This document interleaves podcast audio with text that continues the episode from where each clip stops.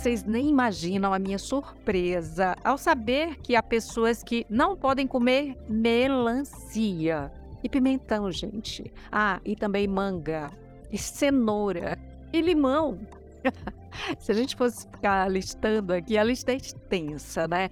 Sem contar aquelas que não podem tomar mel de abelhas, imagina. E claro, tem as pessoas que não podem sequer estar no mesmo ambiente em que frutos do mar são preparados. De reações desagradáveis, né, como a sensação de estufamento na barriga e gases, até coceira e vermelhidão, podendo chegar a casos graves em que há comprometimento da respiração e riscos de parada cardíaca, são muitas as manifestações decorrentes de intolerância e das alergias alimentares. Nós hoje vamos saber mais sobre esse assunto, falando de características, diferenças e formas de prevenção, conversando com a alergista e imunologista pediátrica Caíla Medeiros. Vem com a gente então.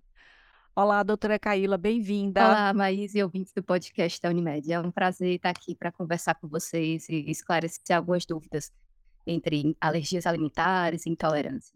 A primeira delas, eu estava pensando como começar, mas eu acho que é por aqui mesmo. A impressão que eu tenho é que tem aumentado a quantidade de pessoas que relatam algo relacionado à intolerância ou alergias alimentares. E assim, há alimentos que, nossa, parece completamente impossível que você tenha algum tipo de reação àquilo. É verdade que está tendo um aumento na, na prevalência, né, de, especialmente de alergias alimentares.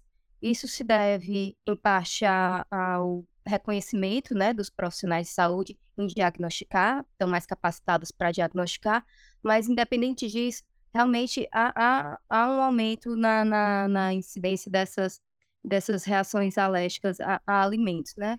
A gente ainda não sabe exatamente por quê, mas possivelmente está relacionado a estilo de vida, é, no, que, que veio, que mudou bastante, né, nas últimas décadas, e a gente não sabe exatamente o porquê, mas possivelmente está associado a mudança de estilo de vida, de urbanização, e possivelmente tem como consequência o aumento dessas, dessas alergias alimentares e intolerâncias também.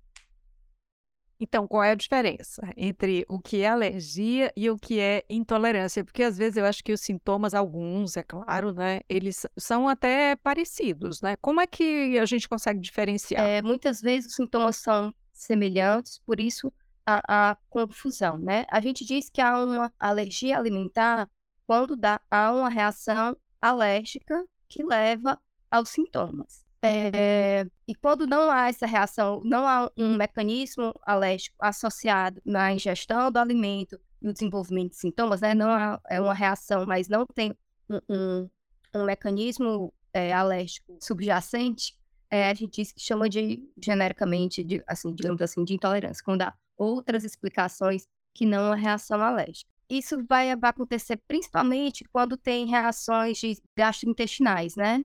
Quando há reação de diarreia, de extensão abdominal, é, flatulência, vômitos. Quando tem mais sintomas gastrointestinais, geralmente é que há essa confusão maior entre intolerância e alergia. Em geral, quando há é, sintomas de pele, que são rápidos e tudo, às vezes fica mais fácil caracterizar que é uma alergia é, diferenciado uma intolerância alimentar. Geralmente, a intolerância alimentar está mais ligada a sintomas gastrointestinais. Deixa eu ver se eu entendi. Intolerância alimentar, embora tenha sintomas também de alergias, mas está mais relacionada ao trato digestivo, sintomas gastrointestinais. Então, a pessoa pode ter diarreia, pode ter aquela flatulência, né? A barriga ficar assim, parece que virou um balão. é, como é o caso, por exemplo, da intolerância à lactose, né? E as alergias já levariam também a, a outras reações envolvendo a, a pele o que mais? Vou falar um pouquinho da, da uma das intolerâncias mais comuns, né? Que é justamente você falou, a intolerância à lactose.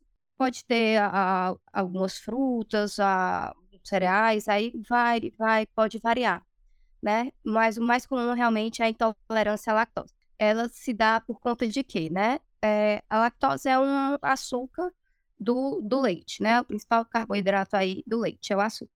E para a gente fazer a digestão desse açúcar, essa digestão vai acontecer lá no nosso intestino, e aí a gente produz uma enzima chamada lactase, que vai quebrar esse, esse, essa lactose, vai quebrar esse açúcar em moléculas de, de glicose e outra de que gente de galactose, que vão ser absorvidas pelo nosso organismo para gerar ali energia, certo? É, quando a gente tem intolerância à lactose, a intolerância à lactose é geralmente ela, é, quando ela é, ela tem vários tipos de intolerância à lactose, tá? Mas em geral, a mais comum que a gente vê é ela que acontece mais no adulto, ela se dá por uma, uma diminuição na produção dessa enzima lactase. E aí, como a gente não digere direito esse açúcar, a gente não, não, né, quando ela é parcial, a gente não digere completamente, é, acaba, quando ela não é digerida, ela vai, essa, essa, essa lactose, quando chega lá em porções mais distantes do nosso intestino, ela vai ser é, digerida por bactérias da nossa flora, gerar gases. Como não tem essa absorção direita, vai gerar os sintomas, né? Aí pode ter a diarreia, aquele estufamento, aquele desconforto. É, então, assim, se dá por uma má digestão do açúcar do leite, certo? Ela geralmente acontece ali na fase mais adulta, geralmente adulta ali depois dos 20, 30 anos, eles vão ter uma diminuição dessa, dessa produção dessa enzima. É como se nosso corpo entendesse que a gente precisa muito daquela enzima quando a gente é bebezinho, que a gente toma leite materno. O leite materno é, li, é rico em lactose, e aí depois que a gente fica adulto, a gente não precisasse mais tanto dessa enzima na nossa alimentação. Mas ela pode ocorrer de forma transitória em outras condições. Às vezes, o paciente está com uma criança, um adulto está com uma diarreia infecciosa que ficou um pouco mais prolongada. E aí, a, a, como a mucosa do nosso intestino está ali lesionada, machucada, pode ter um, um, uma dificuldade ali na, na digestão dessa lactose também. Outras condições, outras doenças gastrointestinais, por, com diarreia, por conta dessa lesão na mucosa, também pode haver essa dificuldade na digestão e levar a sintomas de intolerância à lactose diversos outros alimentos que também têm dificuldade nessa, nessa digestão, que aí vai ser diferente da alergia ao leite de vaca. A gente pode dizer que a intolerância é, não gera risco à vida da pessoa e que a alergia sim pode trazer riscos? Em geral, sim. Em geral, sim. Vai ser, vai ser sintomas mais leves que a princípio não, não, não levam a grave vida a intolerância à lactose ela é grave e aí pode comprometer, levar um risco de vida quando ela é congênita. No bebezinho, que ele é doença bem rara, né? Que ele tem essa, é, é, é não produz essa enzima lactase, e aí quando ele toma o próprio leite da mãe dele, ele vai ter diarreia, diarreia, como ele só vive de leite, então tudo que ele toma ele vai ter diarreia, diarreia, e aí sim, nesse caso pode ser de, de risco à vida, né? Mas em geral, já no adulto, a princípio, não. As duas têm cura? A alergia e a intolerância, elas têm cura? A gente pode falar de cura? A intolerância à lactose do adulto, por exemplo, quando ela é geneticamente, né, que tem esse, como eu falei, né, como se o nosso de adulto cai a produção da lactase, ela não tem cura, mas ela tem tratamento, digamos assim. Hoje em dia existe é, medicação, a, a enzima que digere esse açúcar do leite, a lactase, ela pode ser consumida em forma de remédio. Então, o paciente que tem é, intolerância à lactose sabe que vai comer o alimento com, quantidade X de lactose, ele toma a lactasezinha dele antes, 15, 20 minutos antes da refeição, e consegue fazer a digestão mais adequada e não ter sintomas. É, mas não se fala em cura. A, a intolerância à lactose tem controle. Quando ela é secundária, há um outro agravo ali do intestino, como eu falei, uma, uma diarreia infecciosa, ela pode, ela vai ter cura no sentido que aquela causa que está levando à intolerância secundária for resolvida, e a intolerância, como é secundária, ela vai se resolver, né? Então, vai ser só realmente transitório. Quando aquela mucosa do intestino se recuperar, os sintomas também desaparecem por completo. Seria a cura, digamos assim, entre aspas. É, vou voltar um pouquinho para a história da, da alergia a proteína do leite de vaca, porque a gente tem a alergia à proteína do leite de vaca que se confunde com a intolerância à lactose. Como eu falei, tem dois tipos principais. Um que a gente chama de mediada, que dá sintomas bem rápidos, que geralmente são de pele, mas pode vir associado a sintoma digestivo ou sintoma respiratório. E tem um outro tipo muito comum, que dá muito em bebezinho, que é a, a alergia à proteína do leite de vaca, que a gente chama não IgE mediada. Por quê? Porque os sintomas dela são mais tardios, não é comeu e, e imediatamente apresentou sintoma. Ele geralmente pode acontecer horas depois, e são sintomas só de barriga também. Aí pode ser também a diarreia, distensão abdominal, sangue nas fezes, vômito, exacerbação do refluxo.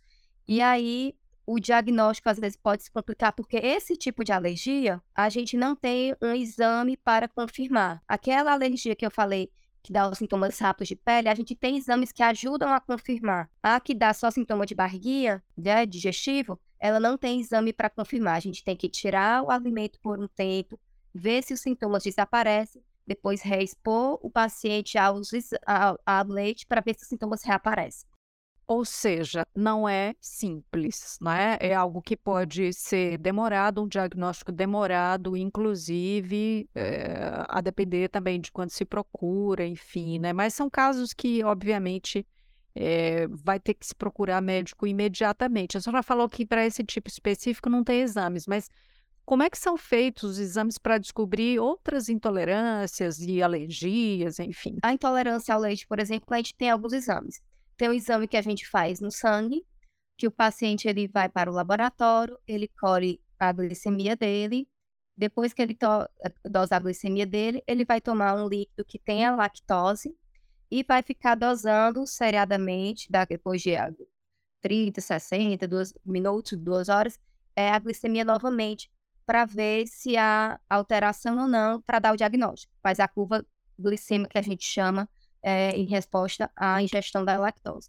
Tem um outro exame também que a gente chama de é, é, dosagem do hidrogênio isolado, que é tem um aparelho que você sopra para dosar a quantidade de gás de hidrogênio, para ver também se, se após ingerir lactose, para ver se há ou não mudança e pode ter essa intolerância à lactose.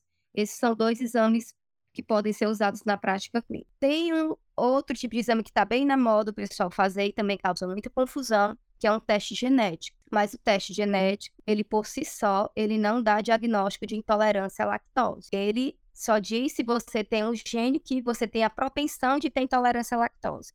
E as demais intolerâncias e as demais alergias? Outras intolerâncias, às vezes, é, é, fica um pouco complicado também o diagnóstico, porque a gente geralmente, é, na maioria das vezes, não vai ter exames para comprovar e acaba sendo aquela coisa. É, é, quando eu observo, né? Quando eu como, tem um sintoma, quando eu tiro, desaparece sintomas, quando eu como de novo, vou ter o sintoma.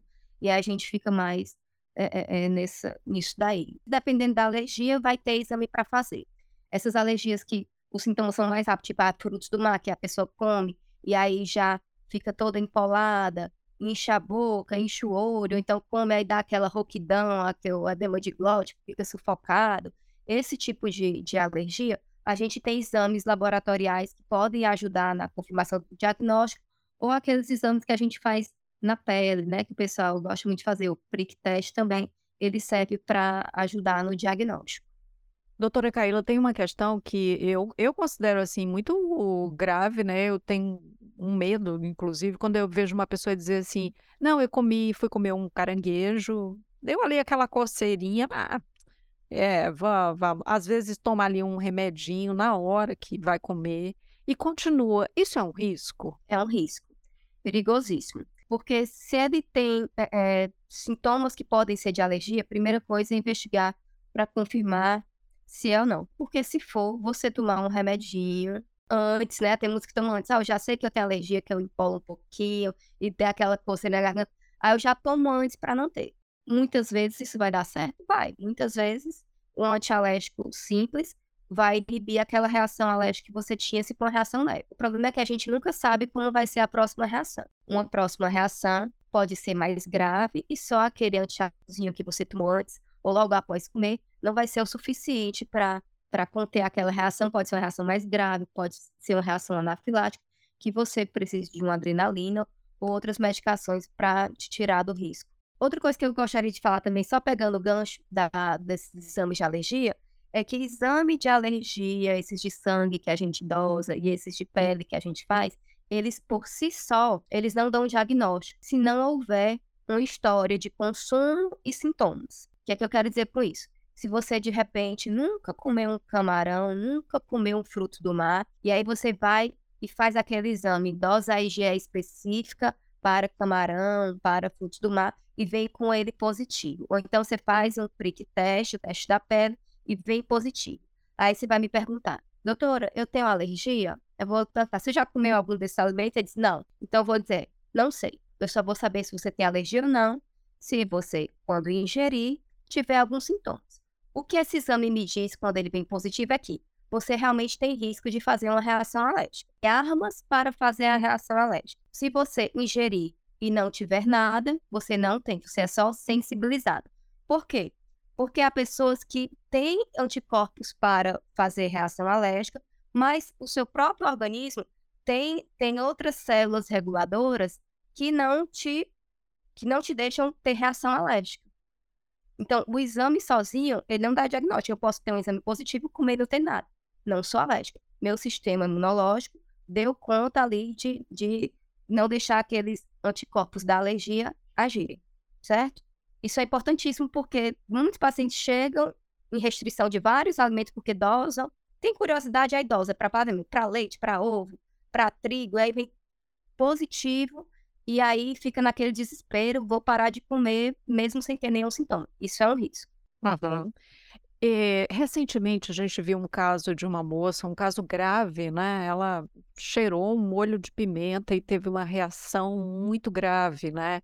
Então, qual é o ponto de encontro entre, ela tinha asma no caso, né? Qual é o ponto de encontro entre as doenças respiratórias e as alergias alimentares? Um dos pontos de encontro é que quem tem uma alergia pode ter outras alergias, né? O que a gente o paciente atópico. Ele pode ter um, é, começar com uma dermatite atópica, ter uma rinite alérgica, uma rinite alérgica, uma asma, alergia alimentar. Então, existe esse ponto de encontro. E outro ponto de encontro é que quem tem alergia alimentar desse tipo que dá reações rápidas e tem asma, é um fator de a asma entra como um fator de risco para reações mais graves. Então, pode ser que é, se tiver anafilaxia, a asma exacerba, né, entra, é, descompensa e piora aquela reação alérgica.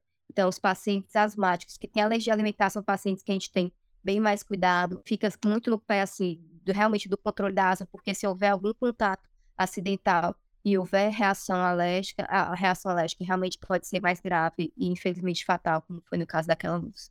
Uhum. É, qual profissional procurar? Em casos de tolerância e alergia alimentar. Quando esses sintomas são mais rápidos, né? que, de pele ou respiratórios, é, procurar preferencialmente um alergologista, mais de, de digestivos, é, pode procurar também um alergologista, mas também muitas vezes o profissional procurado é o gastroenterologista e ele vai saber também muitas vezes manejar. Quando acha que passa um pouco da alçada dele, ele, eles às vezes pedem para um alergologista acompanhar junto, né? Dependendo da tipo de alergia alimentar, às vezes eles conseguem acompanhar sozinho, outras vezes eles pedem para a gente acompanhar em conjunto. Existe algum tipo de orientação quando, por exemplo, a pessoa tem um tipo de alergia que ela não pode estar sequer num ambiente onde está sendo manipulado aquele alimento, porque às vezes o, o cheiro, não sei, algo que se dissipa pelo ar, ou ela está comendo uma coisa, mas os utensílios é, prepararam também aquele outro tipo de alimento que causa uma reação alérgica imediata. Qual é a orientação que os profissionais dão para essas pessoas, essas famílias, enfim? Não, não é tão comum, graças a Deus, não é tão comum. Mas a, tem alguns pacientes que são mais graves, têm alergias alimentares persistentes e mais graves, que realmente é, é, reage só de inalar o alimento, né? Esses pacientes devem ser acompanhados com o alergologista, ter um plano de ação de emergência para saber o que fazer nas situações, né? Os pacientes que têm esse tipo de reação mais rápida, eles têm que andar com o seu kit com antialérgico, corticóide, às vezes com é, a bombinha de asma, às vezes a adrenalina, às vezes não, muitas vezes a adrenalina autoinjetável também, e tem que saber ter um plano de ação para saber como administrar as medicações se tiver uma reação. É, no caso particular de algumas alergias, como a leite, e ovo, que são muito comuns na infância e pode ter esse tipo de reação, é, hoje em dia há tratamentos chamados de, de, de dessensibilização, que, que é feito com alergologista, que a, é, a gente oferece pequeníssimas quantidades do alimento de forma contínua, diariamente, visando é, treinar um pouco o sistema imunológico para não ter uma reação tão grave com, com tão pouco, né? Só com cheiro, só de estar perto do alimento, né? É, esse tratamento, é, muitas vezes ele não, é assim, ele não, a gente não chega a, a dar a cura, né? A dessensibilização não chega a proporcionar a cura, mas é, aumenta um pouquinho a tolerância, né? Diminui o limiar para reações tão graves. A alergia pode virar uma intolerância alimentar? O que é que acontece?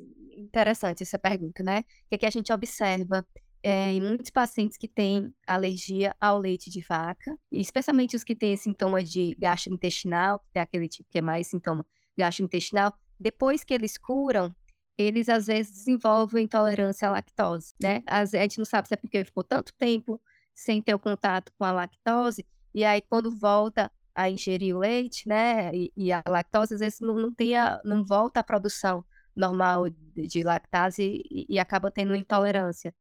A gente observa isso. Não são todos os pacientes que têm alergia ao leite que, né, que depois que curam vão ter intolerância à lactose, mas a gente observa que ocorre, ocorre às vezes mesmo. Eu senti uma vontade enorme agora de ressaltar que apenas junto com o profissional é que você pode tentar fazer essa dessensibilização, né?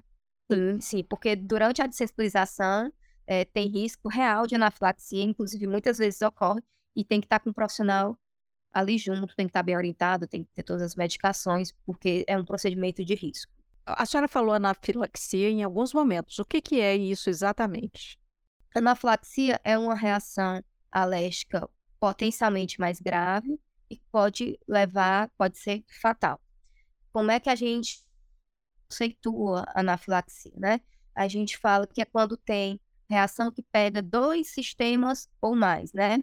Por exemplo, pega pele e aí você empola, né? Fica aquelas manchas vermelhas ou incha, sintoma de pele. E além disso, eu, come, eu tenho, comi o alimento que eu tenho alergia, aí em poucos minutos eu comecei a empolar ou a inchar, e depois tive uma dor abdominal intensa, dor de barriga intensa e comecei a vomitar. Isso é anafilaxia. Pegou o sistema digestivo, pegou a parte é, de, de pele.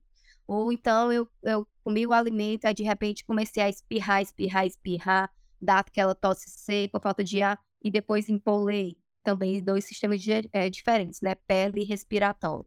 Ou então, é, comi o alimento, empolei e tive aquela sensação de sufocamento, também anafilaxia. Ou quando o paciente não tem, não tem acometimento de dois, dois é, sistemas assim diferentes, mas tem um colapso é, é, circulatório, né?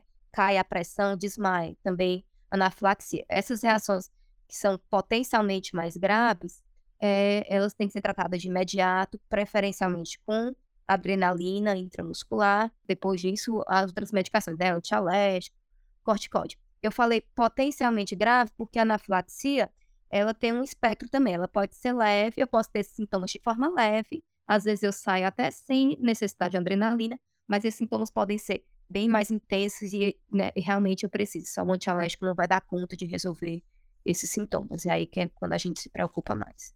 Eu não sei se a gente já pode concluir, se a senhora tem algo mais a acrescentar, porque eu tenho uma, uma pergunta que é em relação mesmo aos cuidados, inclusive no sentido de alertar as pessoas mais próximas, né, familiares, amigos, né, em caso, às vezes, sei lá, a pessoa está tá em outro lugar, né, e está num ambiente diferente, né, no caso de crianças, adolescentes e mesmo os adultos, né, que eu considero que é bem importante você também conversar para que todos saibam, né, daquele tipo de é, condição que a pessoa tem, né, ou da intolerância ou das alergias, para que haja então esse esse socorro imediato, né? Primeiro, não duvidar. A gente vê muito, né? Diz, ah, é besteira, é frescura, não tem isso. Então, assim, o paciente tem o diagnóstico, acredita, ele precisa ficar em exclusão por um tempo, deixa em exclusão, não vai oferecer escondido da mãe a comida. A gente vê demais isso, sabe? Familiares que não acreditam no diagnóstico, e aí quando os pais se afastam, oferecem. Então, assim, não, não oferecer comida, tem que perguntar aos pais se pode. Eu acho que bem importante, né? Criança nenhuma, às vezes a gente faz nem, na, nem na maldade, às vezes você tá com seu filho, tá comendo ali um amendoim, aí vem uma amiguinha, você naturalmente oferece por educação. Não façam isso, por favor. Pergunta ao pai, ao responsável, se ele pode comer aquele alimento. Outra mensagem que eu gostaria de deixar é sobre a história dos exames alérgicos positivos, levando à exclusão de, de alimentos desnecessariamente. Por que que isso, é, no, é, a gente como sociedade de, alergia, se preocupa tanto com isso? Por quê? Como eu falei, esse exame positivo, essas IgS específicas, o exame de pele positivo, o que é que ele me diz? Ele me diz que eu tenho anticorpos, eu tenho armas para fazer uma reação alérgica. Como eu falei anteriormente, se eu como o alimento e eu não, não tenho sintomas, eu tenho um sistema que regula e que me, me deixa ser tolerante ao alimento, não ter reação alérgica. Acontece que, se eu fizer a exclusão desse alimento que eu como, tem o exame positivo e não tenho reação, se eu fizer a exclusão dele por algum tempo, pode ser que eu perca esse meu mecanismo de tolerância ao alimento. Ou seja, eu possa desenvolver, via desenvolver uma alergia que eu não tinha. Então, por isso que preocupa tanta gente. Por esse motivo de eu poder é, desenvolver uma alergia que não tinha, e porque também por conta do déficit nutricional, né? Imagine você excluir alimentos importantes, né? Como ovo, trigo, leite, vários alimentos da dieta, é, sem necessidade, assim, para reorganizar a dieta da, daquela, daquela pessoa, né? É, e ajustar nutricionalmente é, é, complicado. Então, pode levar a um déficit nutricional. Também essas restrições indevidas. Procure sempre um profissional especializado para esclarecer essa possível alergia. Perfeito. Eu entendi justamente isso, né? Estar sempre acompanhado dos profissionais, né? O alergista, o gastro, e aí, no caso, eu imagino também um acompanhamento de nutricionista devidamente né, orientado, né? Essencial, né? A exclusão de, de alimentos é, é, sempre tem uma consequência, né? Então, é, é importante demais é, ter acompanhamento com, com um profissional da nutrição, com o nutricionista, para ver alternativas, né, de, de inclusão de outros alimentos para não ter nenhum déficit nutricional. Importante demais, demais mesmo. Muito bom, muito obrigada, então, doutora Caíla Medeiros, pelas orientações e vamos ser felizes, né, e buscar bem-estar a partir dessas orientações, controle, né? Obrigada pelo convite, obrigada pelo bate-papo. Estou à disposição para outros esclarecimentos, outras conversas quando quiser. E assim nós chegamos ao final do episódio de hoje do Papo Saúde. Eu lembro que esse episódio foi gravado de forma remota. Não esquece de seguir a gente na sua plataforma de streaming favorita. Se você está no Spotify, dá cinco estrelinhas para gente classifica o Papo Saúde. No YouTube, você pode se inscrever e receber notificação sempre que tiver episódio novo por aqui. Cuidar de você. Esse é o plano. Você pode entrar em contato com a Unimed Ceará pelos perfis oficiais no Instagram e Facebook ou pelo site acessando www.unimedceará.com.br. Esse podcast é desenvolvido pela Leme Digital. Até a próxima. Saúde!